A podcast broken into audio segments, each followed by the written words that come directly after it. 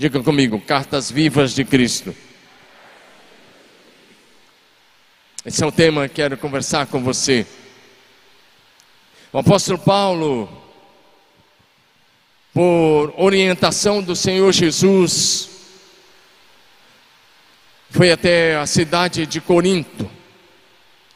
Corinto é uma cidade que existe até hoje. Na Grécia, uma cidade portuária. Eu estive lá em uma das viagens para Israel, uma caravana. Era uma cidade portuária nos dias de Paulo.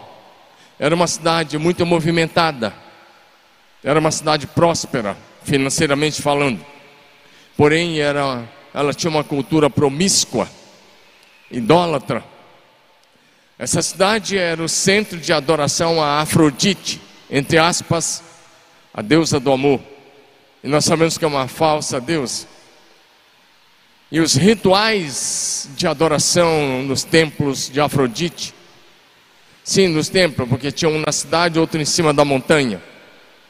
Os rituais nesses locais de adoração, as mulheres, as sacerdotisas cultuais, ou como elas eram conhecidas, prostitutas cultuais, elas raspavam a cabeça.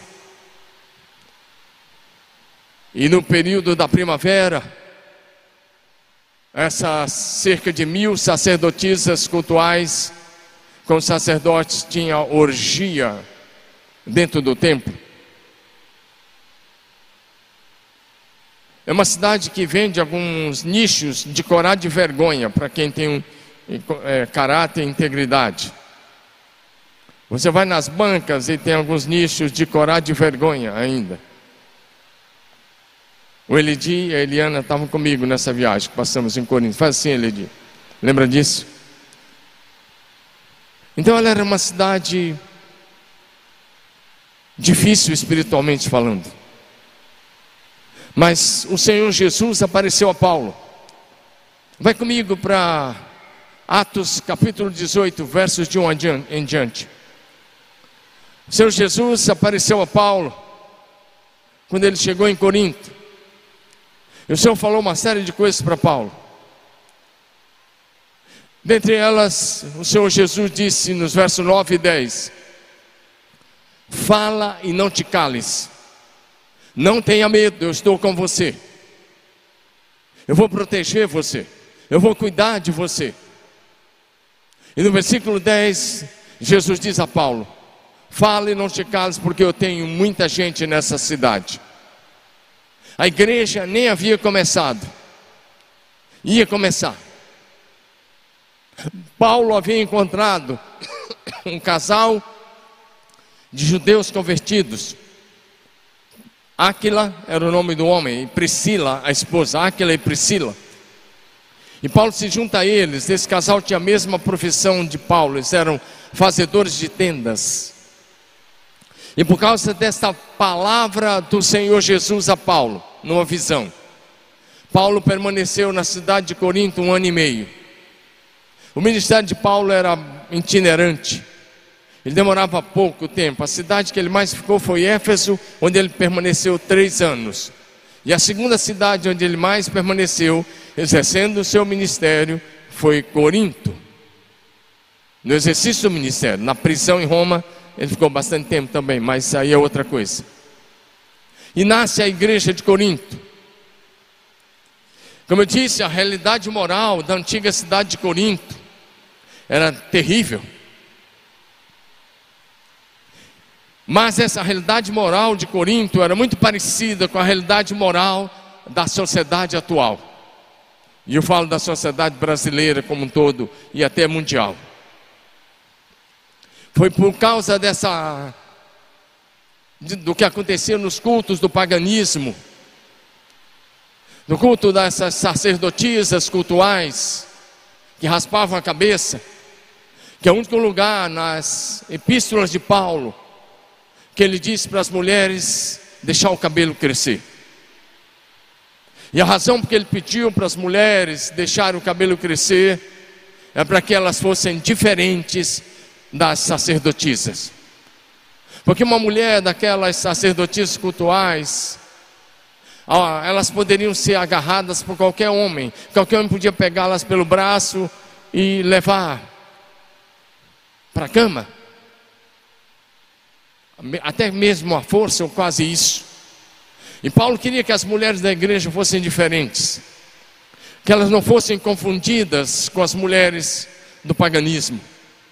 Por isso, Paulo diz: deixem o cabelo crescer. Eu estou só tecendo o pano de fundo para você entender onde que nós vamos chegar. Mas foi para esta igreja. A igreja de Corinto foi a igreja mais problemática do Novo Testamento. A igreja mais problemática do Novo Testamento era essa igreja, organizada por Paulo. Pedro passou por lá e pregou algumas vezes lá, ou muitas vezes.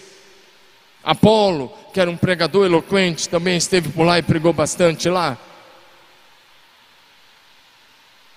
Era uma igreja que tinha muitos pecados ainda no meio. Era uma igreja difícil. A igreja tinha quatro partidos, quatro grupos. O primeiro grupo dizia nós somos de Paulo, o outro grupo dizia nós somos de Pedro, o outro grupo dizia nós somos de Apolo, e o outro grupo dizia nós somos de Cristo. E Paulo escreve para essa igreja. Os corintianos são difíceis mesmo. Oh, só para mexer com você, não fica bravo não. Ah, essa igreja, Paulo escreveu três cartas. Eles perderam uma e nós temos duas aí. E para esta igreja que Paulo organizou, chegou um tempo que a divisão estava tão grande que um grupo da igreja estava rejeitando o ministério apostólico de Paulo. Alguns pregadores, quando iam a essa igreja, levavam uma carta de recomendação. E Paulo disse: ele começa esse texto dizendo: Por acaso eu vou precisar de carta de recomendação para vocês? Paulo está perguntando para eles, como alguns fazem. Mas, para essa igreja, se você olhar as duas cartas, Paulo trata dos assuntos elementares da fé cristã.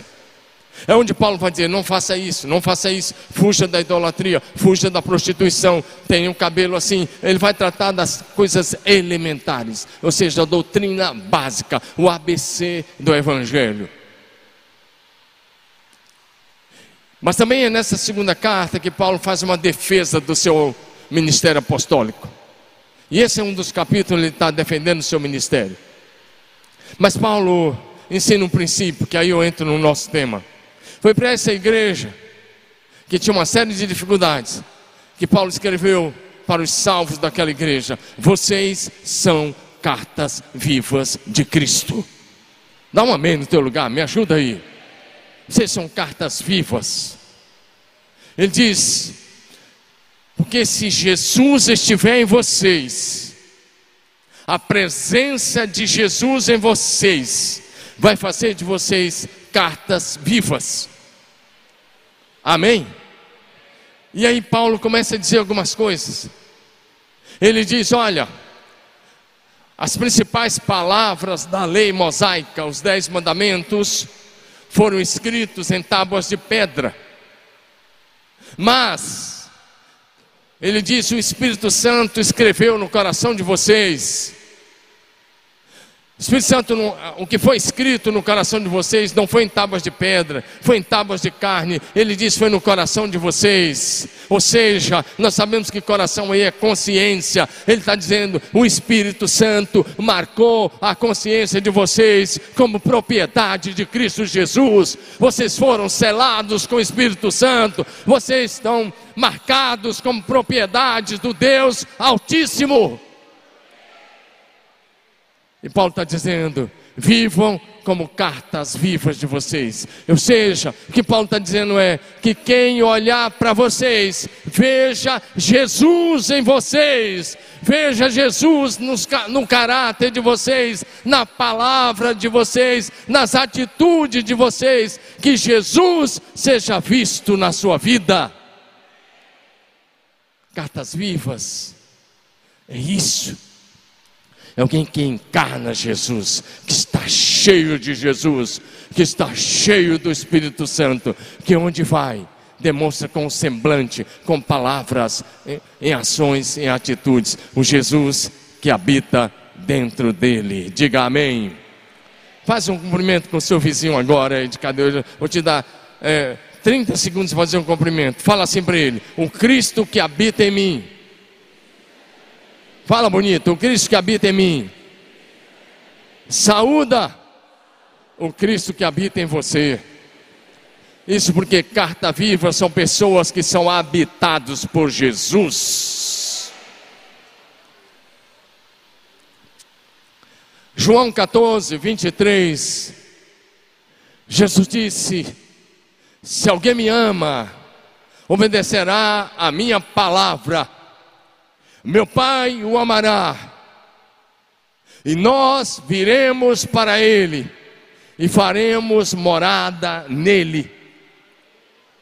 Quantos aqui amam Jesus? Quantos aqui amam Jesus? Nós viremos, nós, nós viremos. Nós quem? Deus Pai, Deus Filho, Deus Espírito Santo. Se você ama Jesus, você é a habitação do Deus Trino. Então, agora cumprimento para o outro lado, sabendo o que você está dizendo. O Cristo que habita em mim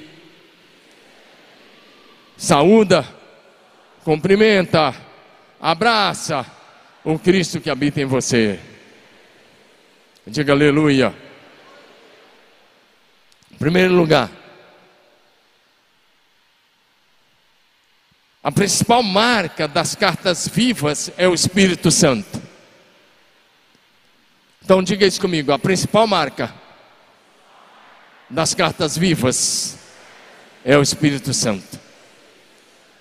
Para ser carta viva, é preciso que você seja selado com o Espírito Santo, nascido do Espírito, selado com o Espírito.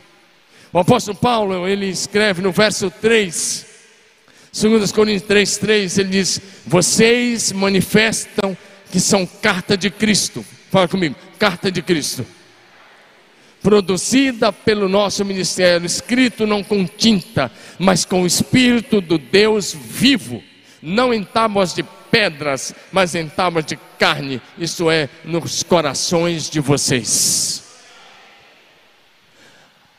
O objetivo dessa palavra hoje de manhã é apontar para esse ano.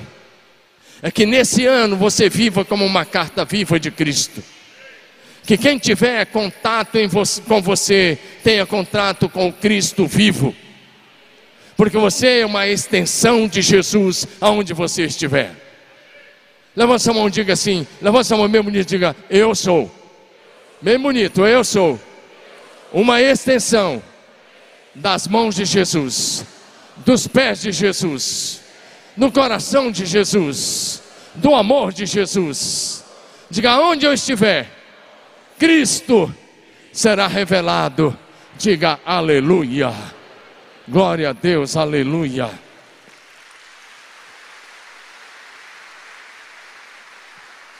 Então o apóstolo Paulo está dizendo para a igreja que o Espírito Santo havia escrito, cravado nas, na consciência de cada discípulo os valores nos corações daqueles homens e mulheres fiéis a Jesus.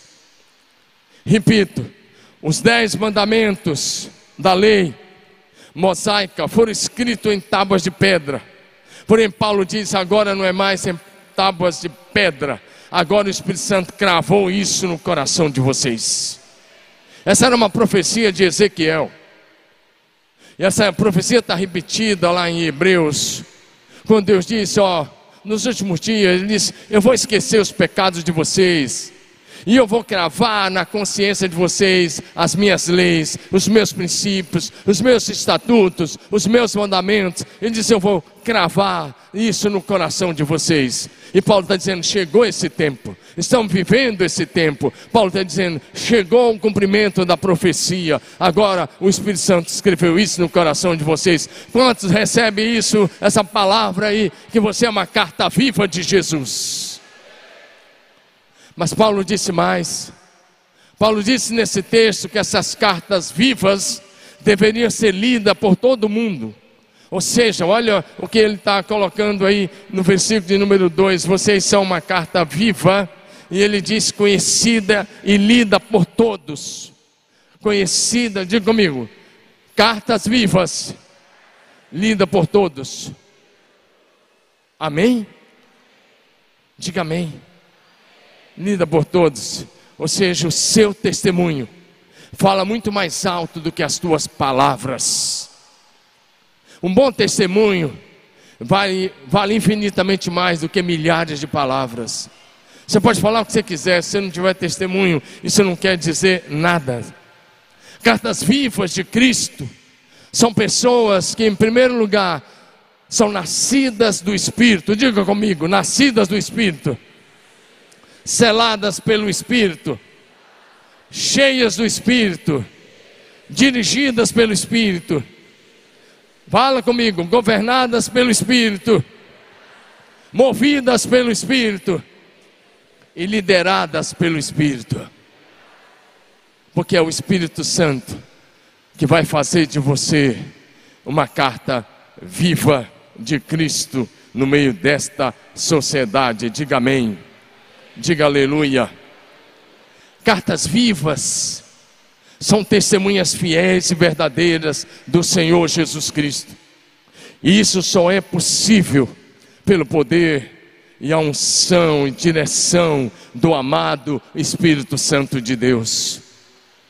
Atos capítulo 1, verso 8, como você conhece, mas está aí na tela mas vocês receberão poder ao descer sobre vocês o Espírito Santo, e serão minhas testemunhas em Jerusalém, em toda a Judéia, em Samaria e até os confins da terra. Ou seja, cartas vivas são pessoas que dão testemunho de Jesus e fazem isso no poder do Espírito Santo, aonde, aonde forem e aonde estiverem. Diga aleluia.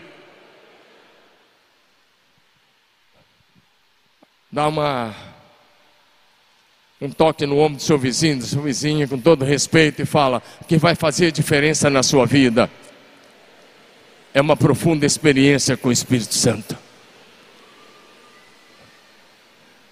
Esse é um tempo de você buscar o Espírito Santo como nunca antes. Esse é o único que eu quero que a gente se aprofunde nessa busca. Fala seu vizinho assim: a palavra de ordem para você é intensidade.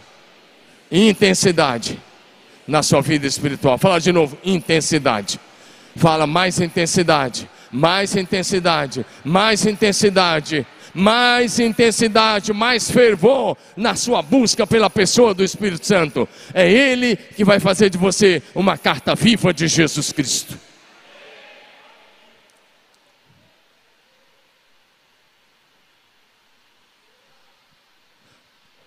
Chega de religiosidade. Chega de um cristianismo que não faz a diferença. Se você perguntasse para mim, pastor, qual, era, qual é a diferença? Eu estou falando do cristianismo atual, mundial, tá? Em boa parte do cristianismo atual. Não é total, tá? E eu quero dizer que essa igreja está fora dessa estatística. Boa parte dessa igreja, a maioria absoluta está fora desta igreja que eu vou falar. Mas boa parte do cristianismo atual não está distante do cristianismo do Novo Testamento apenas dois mil anos. Assim como o céu está distante da terra, assim grande parte do cristianismo atual está distante do cristianismo do Novo Testamento. E se você me perguntasse qual é a diferença é que eles eram tão cheios do Espírito Santo que eles eram cartas vivas. Eles só tinham um assunto: Jesus Cristo. Eles só tinham uma missão: Jesus Cristo. Dar continuidade à missão de Jesus. Então, o cristianismo atual, especialmente o cristianismo tradicional e o cristianismo da teologia universalista, o cristianismo do politicamente correto, para quem não existe mais pecado, as pessoas começam os mais terríveis pecados e falam: Mas eu estou bem, minha consciência não me acusa. Por cristianismo sem cruz, por cristianismo que não precisa mais se arrepender dos pecados. Ele não é nenhuma imagem pálida do verdadeiro cristianismo. Ele tem muito mais de paganismo e mundanismo do que de cristianismo. Porque o verdadeiro cristianismo é Cristo, nada mais, nada menos. O verdadeiro cristianismo é formado por pessoas que são cartas vivas de Cristo, lidas por todos. É quando o seu vizinho, o seu colega de trabalho, aqueles que te conhecem, aonde você frequenta, desde a padaria ao supermercado, desde o fórum onde você vai, desde os lugares onde você passa, as pessoas podem olhar para você e ver em você alguém simplesmente parecido com Jesus, alguém que simplesmente tem o caráter de Cristo, alguém que simplesmente é íntegro como Cristo. Esse é o padrão. E eu louvo a Deus que a maioria de vocês estão nesse padrão para a glória de Jesus. Se você está nesse padrão, aplauda seu vizinho aí do lado.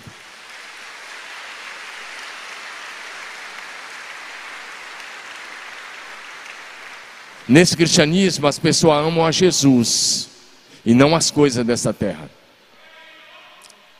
Nesse cristianismo, Deus não é mamon que é o falso Deus do dinheiro. Nesse cristianismo, o Deus é Cristo Jesus. Quem comanda nossas vidas não é, não é o que está aí fora. Nós estamos debaixo do governo único de Jesus Cristo de Nazaré. Quem está me entendendo aí? Segundo lugar, dentro disso, quero falar que a igreja que Paulo está dizendo aí, e eu quero falar sobre isso com você, que a igreja é o plano de Deus. O Senhor Jesus confiou à sua igreja a missão da evangelização do mundo. E ele não tem plano B. Por favor, me ajuda aí, fala com o teu vizinho, diga assim comigo: a evangelização dessa cidade passa pela minha vida e a sua vida. Fala, Deus não tem plano B. Fala para ele, sabe por que, que você está aqui? Vivo e com saúde? Porque Deus não desistiu de você, porque você ainda não completou o propósito. Deus continua acreditando em você e preservou você para que você dê continuidade à missão de Jesus até que ele volte.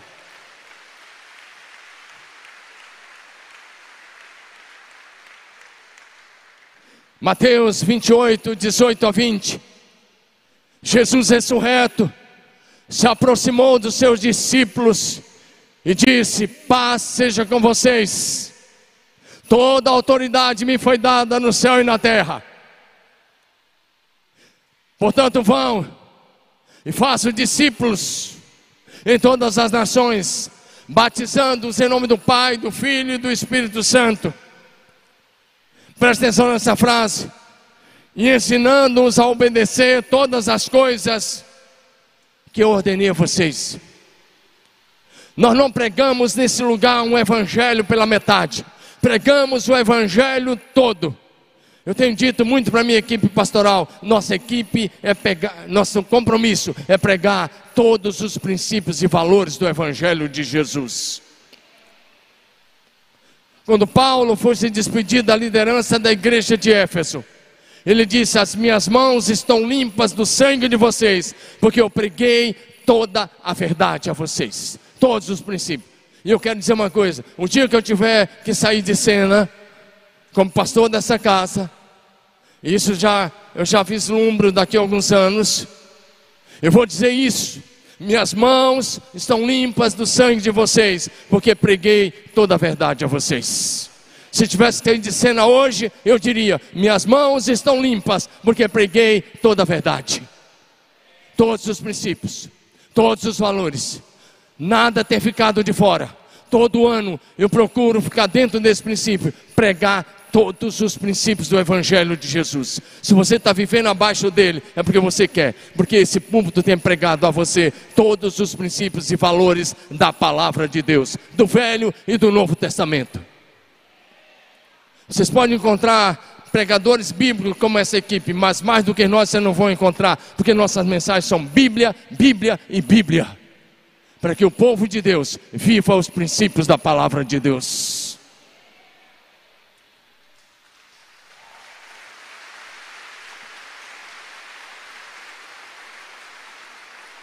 E se tiver que me apresentar diante de Jesus, com toda tranquilidade, eu vou dizer: preguei todos os princípios.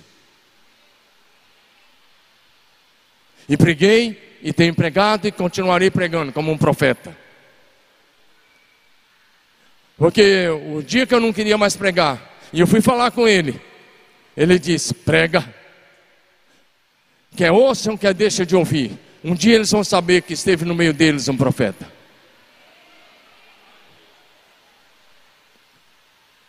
Então, esse é o nosso compromisso, pregar toda a verdade. Mais uma vez, esse ano, você vai ouvir todos os princípios.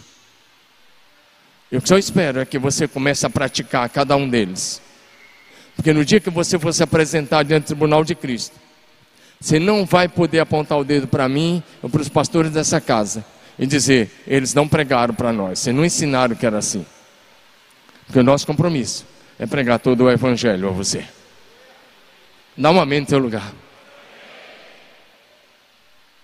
A igreja de Jesus Cristo é portadora da única mensagem, que é a esperança para todas as pessoas desse planeta. A mensagem que nós somos portadores é a mensagem da esperança. Levanta a mão e diga assim: a igreja de Jesus. Levanta a mão, a igreja de Jesus é a esperança do mundo.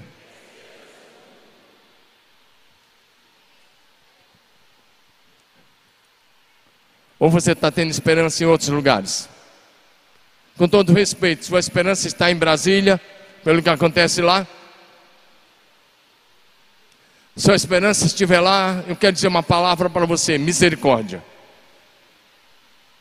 Mas a igreja de Jesus, em toda a terra, nunca precisou de políticas favoráveis para ser a igreja verdadeira, a igreja do Novo Testamento.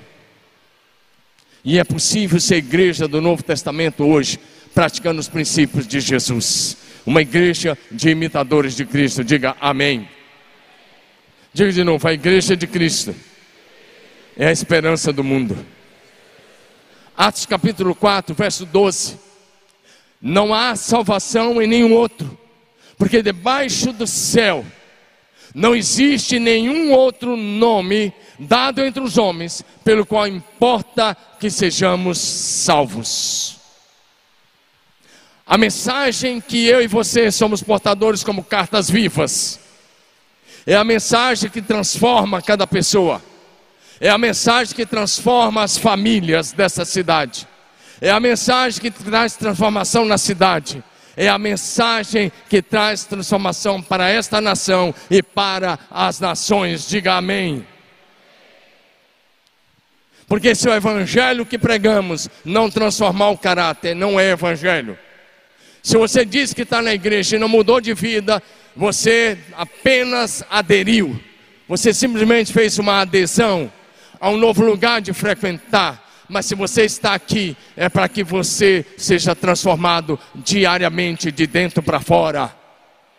A transformação começa no caráter, na nossa vida, de dentro para fora, porque se alguém está em Cristo, 2 Coríntios 5, 17, se alguém está em Cristo, as coisas velhas já passaram, tudo se fez novo.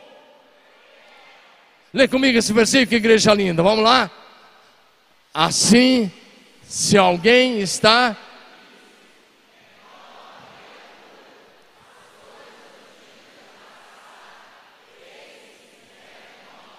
O que mentia não mente mais. O que furtava não furta mais. O que era corrupto não é corrupto mais. O que traía a esposa não trai mais. Agora vai ver para Deus e para a família.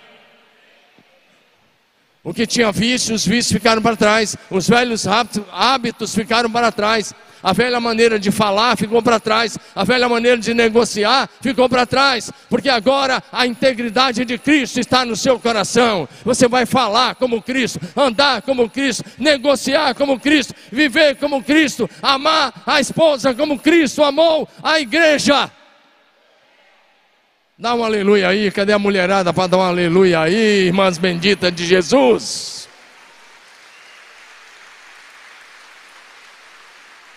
Qual é a esposa que não gostaria de ter um marido parecido com Jesus? Ei, esposa, se teu marido for parecido com Jesus, você está com um pedacinho do céu na terra. Porque ele nunca vai fazer coisa errada com você.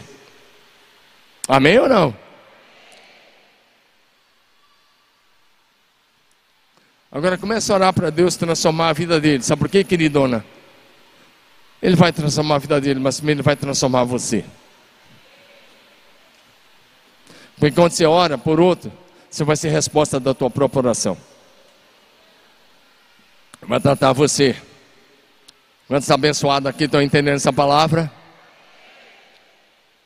Como igreja de Jesus Cristo, a nossa principal missão nessa cidade, a nossa principal missão nessa cidade é pregar o Evangelho de casa em casa até a última família.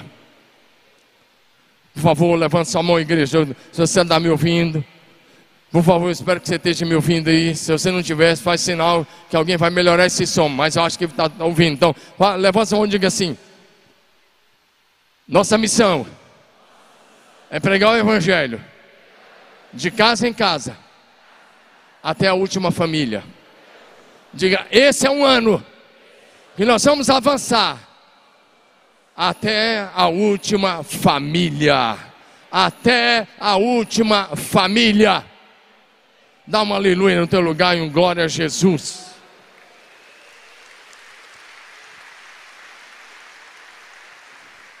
Por favor, projeção. Atos 5, 42. Atos 5, 42 diz pra gente. E todos os dias. Fala comigo, todos os dias no templo e de casa em casa, não cessavam de ensinar e pregar que Jesus é o Cristo. Que dia nós devemos pregar o Evangelho? Que dia nós devemos pregar o Evangelho? Aonde? Diga de casa em casa. Diga comigo, de casa em casa. Até a última família. Nossos ministérios de família serão fortalecidos como nunca.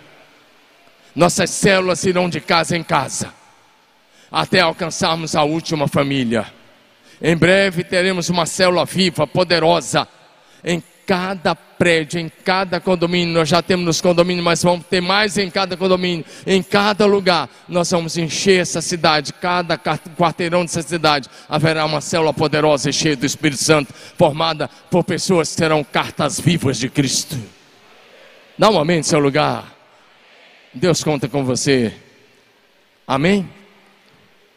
A nossa missão é pregar o Evangelho. Diga comigo: pregar o Evangelho. Até que todos ouçam.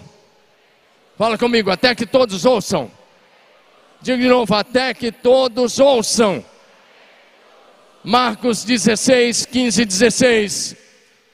Evangelho de Marcos 16, 15 e 16 está escrito assim: Vão por todo o mundo, pregue o evangelho a toda criatura, ou melhor, a toda pessoa.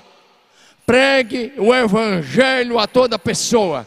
Quem crê e for batizado será salvo. Quem não crê será condenado. Diga comigo, até que todos ouçam. Mas fala melhor, até que todos ouçam. Tem um filme, já tem alguns anos que ele foi lançado, mas eu, eu assisti esse filme lá atrás, eu acho que eu já assisti duas vezes esse filme, e eu gostei demais. Chama Até o Último Homem. Na história de um pelotão do exército norte-americano na Segunda Guerra, em uma batalha contra os japoneses em uma ilha. É, os, os americanos, na, em algumas incursões naquela ilha, sofreram algumas derrotas. E numa delas, foi um soldado, não, é, como o filme é antigo, vou dar um pouco de spoiler, que ele não usava armas. E ele foi muito humilhado, muito discriminado, porque ele não queria usar armas. É onde já se viu um soldado na guerra sem arma, mas ele estava como paramédico. E ele não queria usar arma, ele não usava. E ele foi para aquela montanha, aquele monte. E os japoneses, mais uma vez naquela tarde, é, derrotaram na, os americanos naquela, naquela batalha. Mas ficaram para trás uns 80 soldados americanos feridos, gente sem perna, gente sem braço, gente muito machucada. E os outros desceram, fugiram, correram, voltaram. Mas esse soldado ficou. E ele era um cristão. E ele decidiu salvar cada soldado ferido. E ele ia. Bom, é, são cenas bem interessantes, muito fortes. E ele pegava cada um, carregava, amarrava numa corda e descia. Cada vez que ele descia um, ele orava: Senhor, me ajude a salvar mais um. Me ajude a salvar mais um. Me ajude a salvar mais um. Por isso que o tema do filme é Até o Último Homem. E lá pela madrugada, me parece que ele já tinha salvado 80 ou quase isso de soldados. E ele volta da guerra como herói nacional. Ele morreu em 2014. Depois você assiste lá, já deu spoiler. Mas como é um filme antigo, não é tão antigo, mas você vai ver isso. Eu queria que houvesse no coração de cada membro dessa igreja esse compromisso. Senhor, me ajude a ganhar mais um.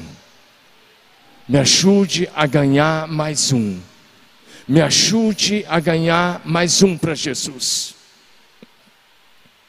Porque o texto diz, Marcos 16, 15: preguem o Evangelho a todas as pessoas. A outra versão diz a cada criatura, a cada pessoa. A missão da igreja, como carta viva de Cristo, só termina quando a última pessoa desta cidade ouviu o Evangelho.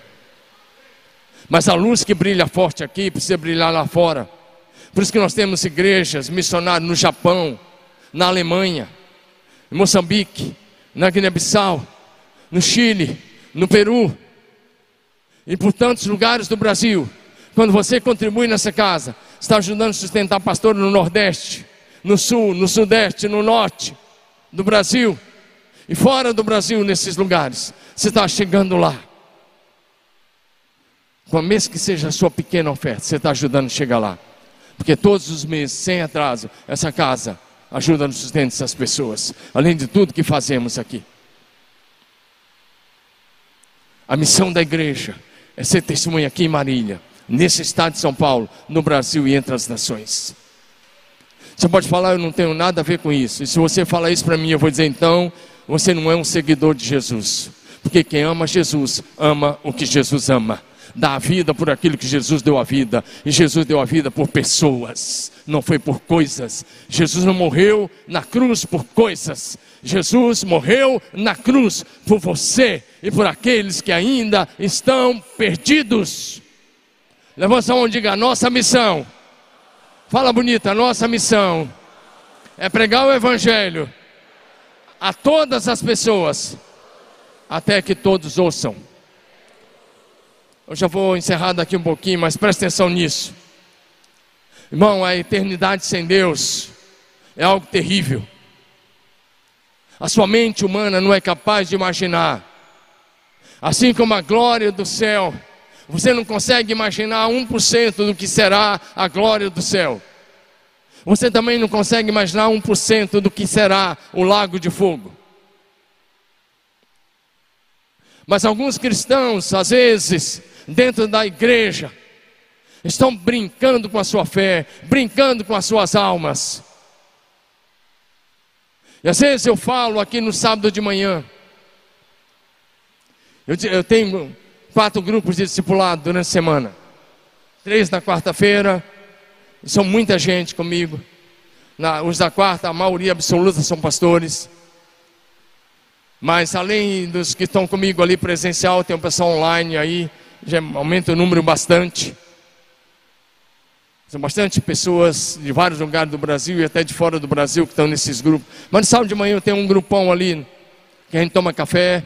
Vai voltar agora, primeira semana de fevereiro, tá de férias nesse. Não é férias, tá aí uns dias aí. É, mas vai voltar agora, se quiser, você pode vir. Mas eu digo na, ali no sábado, o nosso grupo é muito bom, toma um cafezão juntos. Tem pão com mortadela. Tem homens aí que está queimadinho de praia, ali, brincadeira. Que, viu, Ené, você sabe, né? Que as, as, as, esposas são nutricionistas e o único dia que eles vêm aqui para comer pão com mortadela, porque lá na casa não pode. Entreguei, hein? Entreguei uns aí, viu? As nutricionistas aí, depois me procura que eu falo pessoalmente os nomes. Quem tem pão com mortadela também, que é para não esquecer o tempo da vida simples. Brincadeira. Mas tem pão com mortadela mesmo. E um cafezão. Mas eu falo para eles. Eu olho para eles e digo, eu digo, olha para mim. Eu falo, eu estou insistindo para levar vocês para o céu. Mas alguns de vocês aqui estão insistindo em ir para o inferno e depois para o lago de fogo. Eu já disse isso N vezes para eles. Porque uma das coisas que eu trabalho muito é a questão da santidade ao Senhor. Você fala, então por que você continua? Se tem alguns caras que não querem ir para o céu. Jesus andou com Judas até o último dia. Melhor, Jesus colocou Judas na, na mesa da última ceia. Ainda deu pão para o cara. E no Getsemane, quando Judas foi beijar Jesus, que era o sinal que ele tinha dado para os soldados prenderem, Jesus não chamou ele de traidor. Jesus falou: Amigo, aqui vieste. Jesus estava dando uma chance dele voltar.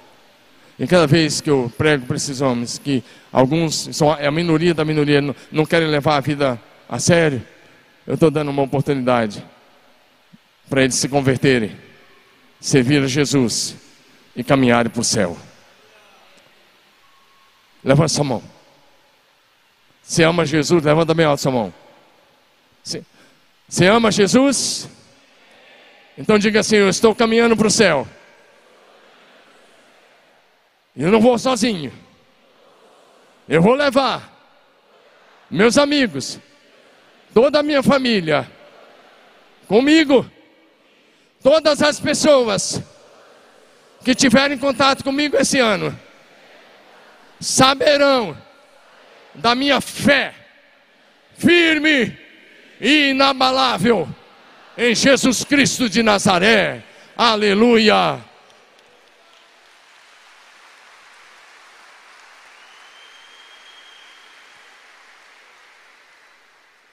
Sabe por que temos que pregar o Evangelho? Deixa eu te dar um dado. A cada 24 horas, o mundo todo, nós somos quase 8 bilhões de habitantes, né, hoje no planeta Terra. Ainda não somos 8, quase 8. Mas a cada 24 horas, cerca de 120 mil pessoas morrem sem Jesus. E morrer sem Jesus. Ao morrer sem Jesus, a pessoa está irremediavelmente perdida. E ao cair no inferno, não tem mais saída. Não tem solução. A nossa mensagem é a mensagem de salvação. Em primeiro lugar, não brinque com a sua vida espiritual. Olha para mim. Se você fala, ô pastor, a sua primeira mensagem desse ano, que é domingo passado eu não preguei, eu fui passear com a Morena Tropicana, ela está aqui. Nós estávamos fazendo 35 anos de casados. 35 anos são quatro dias, então nós tiramos um fim de semana e saímos um pouquinho. Mas voltamos na segunda e estamos aí. Agora, presta atenção. Você pode falar, ô pastor, está pegando firme. Não, eu estou pontuando como é que cartas vivas vivem. Estou mapeando o caminho para um ano abençoado e próximo em nome de Jesus. Presta atenção numa coisa: talvez nessa esfera você foi ou será tentado a desistir do caminho do Senhor. Foi ou está sendo tentado a andar com pessoas que estão andando em vícios e pecados. Vou te dar um texto. Por gentileza, projeção abençoada. Nós estamos quase encerrando. Mas a projeção vai comigo para Ezequiel. Livro de Ezequiel, capítulo 3 de Ezequiel. Ezequiel 3, a partir do versículo de número 16. Ezequiel, profeta Ezequiel 3, a partir do verso 16 em diante. Ah, vamos ler o verso 17. Filho do homem, eu coloquei como atalaia sobre a casa de Israel. Você ouvirá a palavra da minha boca, e lhes dará o aviso da minha parte. Quando eu disser ao ímpio, você certamente morrerá, e você não o avisar, e nada disser para advertir do seu caminho mau, ele morrerá. Você não serve para sair do caminho mau, salvar sua vida, o ímpio morrerá na sua maldade. E você será responsável pela morte dele. Verso 19. Igreja, leia comigo. Mas se você, vamos lá, um, dois, três, por que temos que pregar? Mas se você avisar, todos vocês, tá lá, vamos lá. Mas se você avisar o ímpio, e ele não se converter da sua maldade e do seu mau caminho, ele morrerá na sua maldade, mas você salvou a sua vida. Agora presta atenção no que eu ia dizendo há pouco. Se você está sendo tentado a se desviar, a deixar a igreja de lado, a deixar a fé cristã de lado e andar com outras companhias, lê comigo verso 20. Essa palavra é para você nesse início do, do, do ano. Presta atenção, igreja. Também quando um justo se desviar da sua justiça e fizer maldade, e eu puser diante dele um tropeço, e ele, ele morrerá. Você que não avisou, ele morrerá no seu pecado. Preste atenção nessa frase. E os seus atos de justiça que ele havia praticado não serão lembrados. Ah, pastor, eu frequentei a igreja 10 anos, 20 anos, mas eu me afastei, eu vi algumas coisas erradas. Eu a, a, acompanhei alguns escândalos na internet. Eu escutei uma série de coisas. E por isso eu me desviei. Seus atos de justiça, queridão, não serão lembrados. Eu frequentei 30 anos, me afastei, morreu no pecado. Seus atos de justiça não serão lembrados. O importante não é como a gente começa a carreira cristã. É como a gente continua firme, persevera e como, a gente, como, e como nós iremos terminar. Levante sua mão bem alta e diga assim: melhor do que começar bem é terminar aprovado. Diga de novo: melhor do que começar bem é terminar aprovado.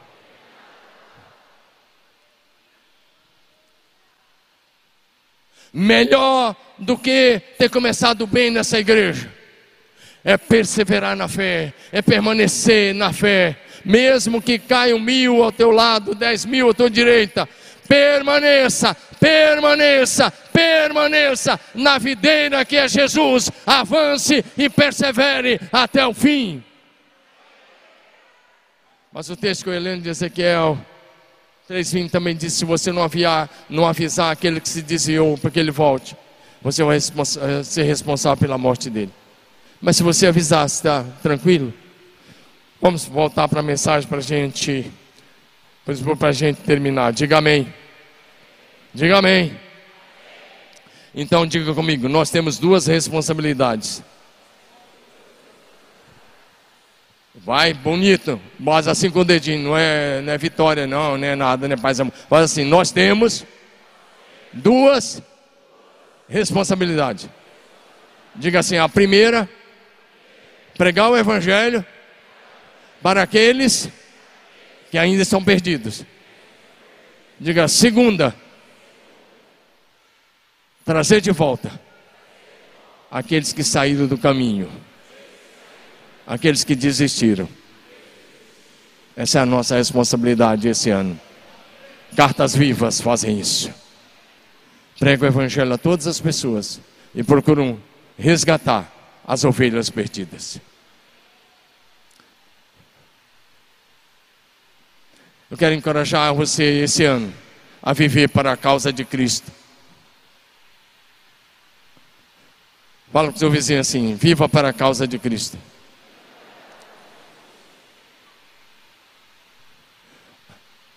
Boa parte desse auditório é bem jovem. Graças a Deus, amém? Mas tem uma boa parte desse auditório, eu estou nesse grupo. Vamos ser bem realistas. Eu estou nesse grupo, aqui na frente tem uns dois nesse grupo. Três. Não, não, você não, você não. É, é do lado, do lado ali. Agora presta atenção. Estou brincando aqui com o Daniel Aline. Está dizendo que não, mas eu acho que você também já está nessa. Olha para mim. A gente brinca aqui, mas grande parte do auditório é jovem. Quem tem menos de 50 anos aí? Levanta a mão. Levanta a mão. Nossa, o auditório quase todo tem menos de 50 anos. Glória a Deus, aleluia. Nós estamos com muita gente aqui.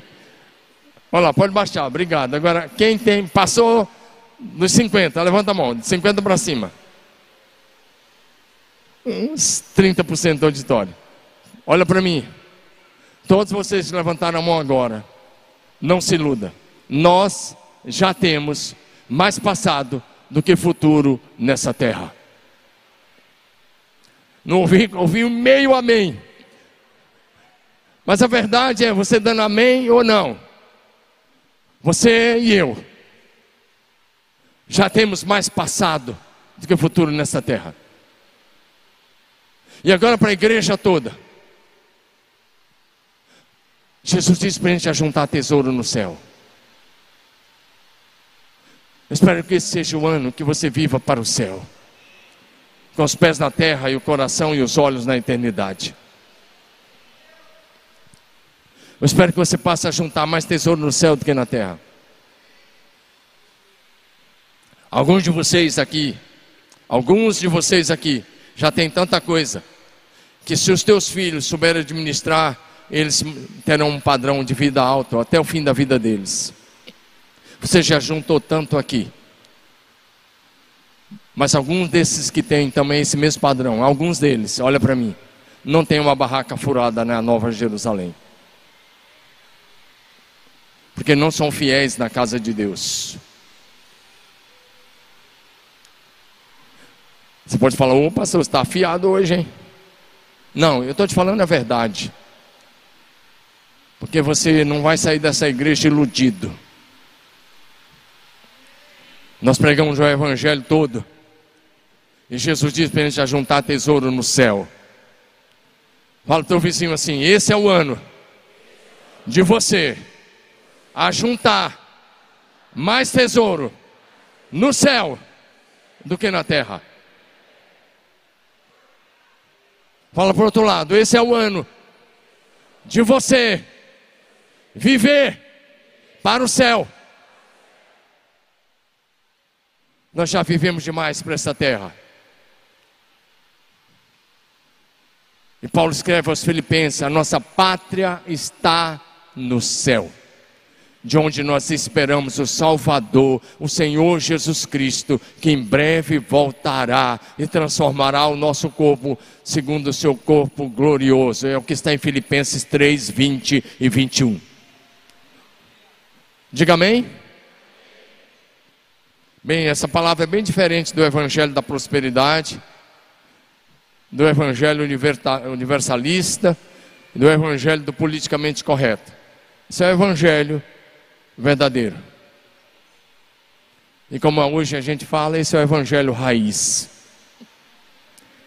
Se você quer continuar ouvindo o evangelho raiz, esse é o seu lugar. Se quiser viver uma ilusão da fé, aí é outro lugar. Viva para a causa de Cristo. Se eu te perguntasse, e vou perguntar, qual é a grande causa da tua vida? Quero te dar um, dizer apenas uma coisa: a única causa pela qual vale a pena viver e morrer é Jesus Cristo e o seu reino. Levanta sua mão e diga isso comigo: a única causa pela qual vale a pena viver e morrer é Jesus Cristo e o seu reino. Diga aleluia. Servir a Jesus Cristo com fidelidade é o mais fascinante projeto de vida. Vamos para frente. Porque até a vida eterna é conhecer Jesus. A vida eterna é conhecer Jesus. João 17, 3. Jesus disse: A vida eterna é que te conheça a ti, o único Deus verdadeiro, e a Jesus Cristo a quem enviaste. Diga amém. Agora diga comigo: cartas vivas. Bonito, cartas vivas. Tem o coração cheio de compaixão. Esse é um ano que eu espero que você demonstre compaixão. Primeiramente para com aqueles que ainda estão perdidos. Depois para com aqueles que se afastaram do caminho. Mas também compaixão com aqueles que sofrem. Diga comigo, compaixão para com os perdidos. Para com os que se afastaram. Para com os que sofrem. Diga amém. Essa semana mesmo na chuva de terça para quarta-feira da madrugada. Um pastor de uma das igrejas batistas aqui da cidade teve a sua casa completamente destruída. E nós estamos ajudando esse pastor a montar a sua casa. E se você contribuir hoje, você vai participar dessa oferta. Que não é uma oferta qualquer que estamos dando, é uma oferta grande. Nós não fizemos isso só dessa vez, nós fazemos sempre que acontece. Compaixão. Numa situação como essa que aconteceu, não adianta ir lá e falar, estou orando por você, não muda nada. Temos que orar, mas temos que fazer alguma coisa. Jesus contou a parábola do bom samaritano. Ele conta a parábola de um judeu que está indo de Jerusalém para Jericó. E ele foi assaltado. E os assaltantes bateram muito nele quase o mataram, deixaram semi-morto. Passa um sacerdote que era religioso, não fez nada. Passa um levita, não fez nada. Mas passa um samaritano. Eles colocam remédio nas feridas. Isso pode colocar no texto. Leva o homem até uma hospedaria. Paga a hospedaria. Dá dinheiro a mais para o dono da hospedaria. E diz: cuida dele. E se você gastar alguma coisa a mais, eu vou pagar quando voltar. Isso é compaixão para com os que sofrem. Cartas vivas têm um coração cheio de compaixão. Porque quem é carta viva é parecido com Jesus. E vai fazer o que Jesus faria. Diga amém. Por fim, quero encorajar, seja uma carta viva, só louvor só por gentileza. Seja uma carta viva de Cristo agora e cartas vivas de Cristo. São pessoas que não negociam os mandamentos, que não negociam os estatutos e os valores da palavra de Deus. Cartas vivas de Cristo são pessoas que não negociam os princípios da fé cristã. Repito, pelo politicamente correto atual, que muitos têm feito atualmente. Eu quero encerrar contando duas histórias e nós já vamos louvar e orar. Houve um padre católico romano do século XV, final do século, o meado do século XV. O nome dele era John Ross. Tem vídeo e tem filme sobre ele. Ele se converteu. Ele começou a pregar o evangelho verdadeiro. Então a própria igreja a qual ele pertencia decidiu matá-lo, queimá-lo numa fogueira. Houveram várias reuniões, e até no último instante, os seus algozes, que também eram padres como eles, ou bispos, disseram a John Huss: muda o seu discurso, muda a sua pregação e você não será queimado. Ele viveu na antiga Boêmia, República Tcheca hoje. Ele disse: Não, meu Jesus permaneceu fiel até o fim, eu vou fiel, vou ser fiel até o fim. E ele foi colocado num poste, uma fogueira embaixo, ele foi queimado vivo. E quando o fogo estava sendo aceso, John, John Ross olhou para os seus algozes e disse: Vocês estão hoje queimando um ganso, mas daqui a 100 anos virá um cisne e vocês não vão conseguir queimá-lo. E 100 anos depois,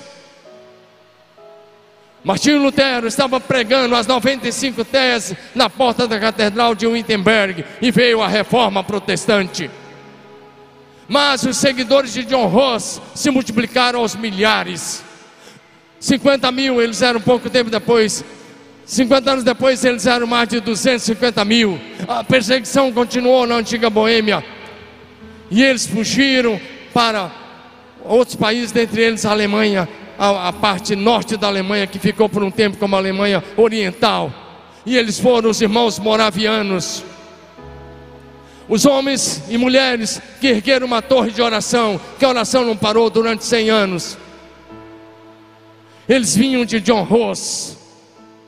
Eles foram os convertidos que vieram de lá. Porque se o grão de trigo cair na terra, não morrer, fica ele só, mas se morrer, dá muito fruto. 50 anos depois da morte deles, eles eram mais de 250 mil convertidos, perseguidos, que tinham fugido do seu país, mas estavam dando a vida para Jesus. E foi a igreja que mais viveu o maior avivamento da história da igreja e que orou por mais tempo na história da igreja, onde a oração não parou 24 horas por dia. Você pode conhecer a torre de oração dos morávios, dos moravam em Herrod, Alemanha. Ela está lá. Fique em pé.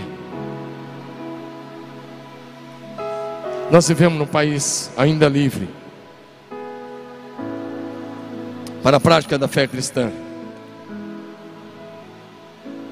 Nós não sabemos o que é isso, mas eu acompanho uma missão, uma das mais sérias que existe, chamada Missão Portas Abertas. Você pode pesquisar, missão, não vai com portas abertas, pode ser outra coisa. Missão Portas Abertas foi fundada por um homem chamado Irmão André, que começou levando Bíblias para os países fechados. Um dos testemunhos que está lá em Missão Portas Abertas é de um pastor de um país asiático, que vocês conhecem muito, e que hoje os brasileiros consomem muitos produtos desse país. Mas um dos pastores, agora, eu estou falando agora,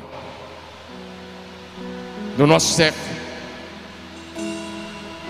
que faleceu agora, há poucos anos atrás, há pouquíssimo tempo atrás. Um homem fiel e foi preso por causa da sua fé em Jesus, no interior desse país. Ele ficou 26 anos, 26 anos na prisão. Boa parte deles, desses anos, algemado. Com 20 anos na prisão, ele estava sofrendo muito porque tinha as mais diferentes torturas diariamente. O filho dele, quando ele foi preso, o filho dele tinha seis anos de idade. Ele nunca mais tinha visto o filho.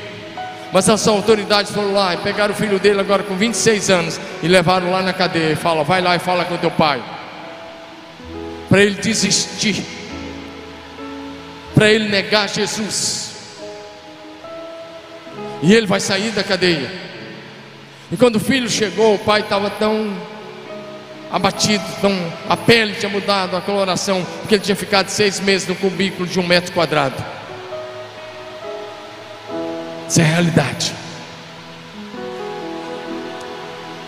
E o filho disse: Pai, ele nem conhecia o filho, tinha deixado o filho com seis anos, nunca mais tinha recebido a visita da família. Pai, mas o filho disse: Pai, nega Jesus, depois o senhor conserta com ele. Nega, depois em casa o senhor conserta com Jesus.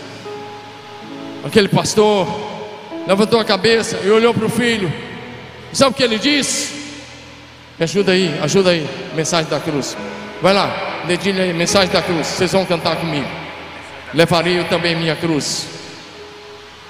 Só, só, só o refrão. Levarei eu também a minha cruz. Esse pastor ergue a cabeça. Vai lá, João Marcelo. E ele diz assim: Não é assim, eu quero só, só, só o refrão. Levarei eu também minha cruz, até por uma coroa trocar. Levarei eu também minha cruz, até por uma coroa trocar. Será se você pode cantar conosco? Vamos lá. Levarei eu também minha cruz, por uma coroa trocar.